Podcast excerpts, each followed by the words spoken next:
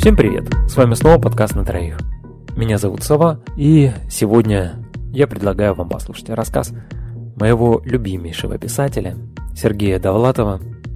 Называется он «Иммигранты». Для вашего удовольствия. И не для коммерческого использования. Приятного прослушивания.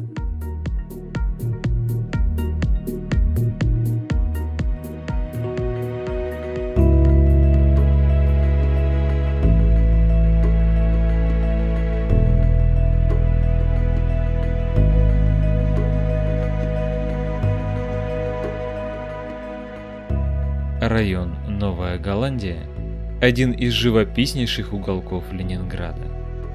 Путеводитель.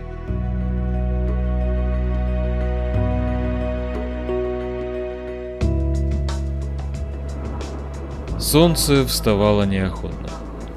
Оно задевало фабричные трубы, бросалось под колеса машин на холодный асфальт, блуждало в зарослях телевизионных антенн. В грязном маленьком сквере проснулись одновременно Чиквадзе и Шиповалов. Ах, как славно попито было вчера. Как громко спето. Какие делались попытки танца.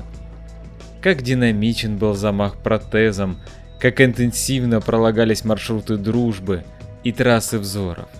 Как был хорош охваченный лезгинкой Чиквадзе. Выскакивали гривенники из карманов, опровергая с легким звоном примат материи над духом. И как они шатались ночью, поддерживая сильными боками дома, устои, фонари.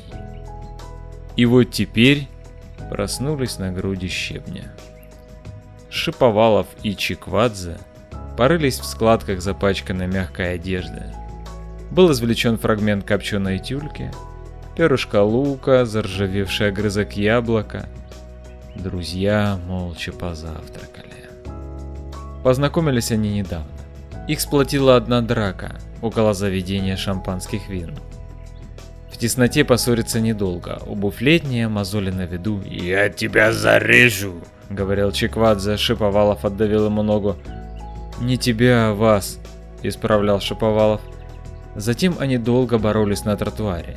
И вдруг Чиквадзе сказал, ослабив пальцы на горле Шиповалова. «Вспомнил, где я тебя видел. На премьере Тарковского в Доме кино». С тех пор они не расставались.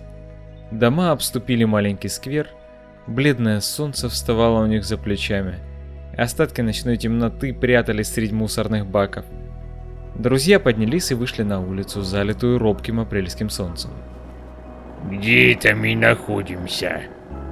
Обращаясь к первому встречному, спросил Чиквадзе. В Новой Голландии, спокойно ответил тот. Качнулись дома. Запятнанные солнцем фасады косо поползли вверх. Мостовая, рванувшись из-под ног, скачками устремилась к горизонту. «Ничего себе!» — произнес Шиповалов. Хорошенькое дело. В Голландию с похмелья забрели. Беда. Пропадем в незнакомой стране. Главное, сказал Шиповалов, духом не падать. Ну выпили, ну перешли границу. Расскажем все чистосердечно, может, простят. Я хочу домой. Я не могу жить без Грузии. Да ты же в Грузии сроду не был. Зато я всю жизнь щи варил и с борщами. Друзья помолчали. Мимо с грохотом проносились трамваи. Тихо шептались постаревшие за ночь газеты. Обрати внимание, вот изверги. Чернокожего ведут линчевать. И верно. По людной улице, возвышаясь над толпой, шел чернокожий. Его крепко держали под руки две стройные блондинки. «Так, будем тайком на родину пробираться», — сказал Чеквадзе. «Беднейшие слои помогут», — откликнулся Шиповалов.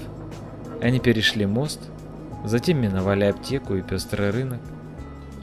«Противен мне берег турецкий», — задушевно выводил Чеквадзе. И Африка мне ни к чему. Вторил ему Шаповалов.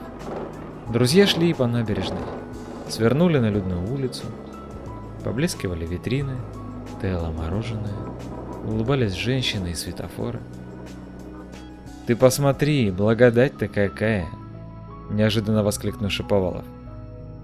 Да, живут неплохо. Поддакнул Чеквадзе. А одеты как? Ведь это Запад. Кругом асфальт, полно машин. А солнце... Еще бы, тут за этим следят. Возникла пауза, ее нарушил Шаповалов. Датико, я хочу с тобой поговорить. И я. А ты презирать меня не будешь? Нет, а ты? Может быть того, ну как его, убежище попросим. Опять же частная торговля, ночные рестораны, законы джунглей, торжество бездуховности, ковбойские фильмы, моральное и нравственное разложение.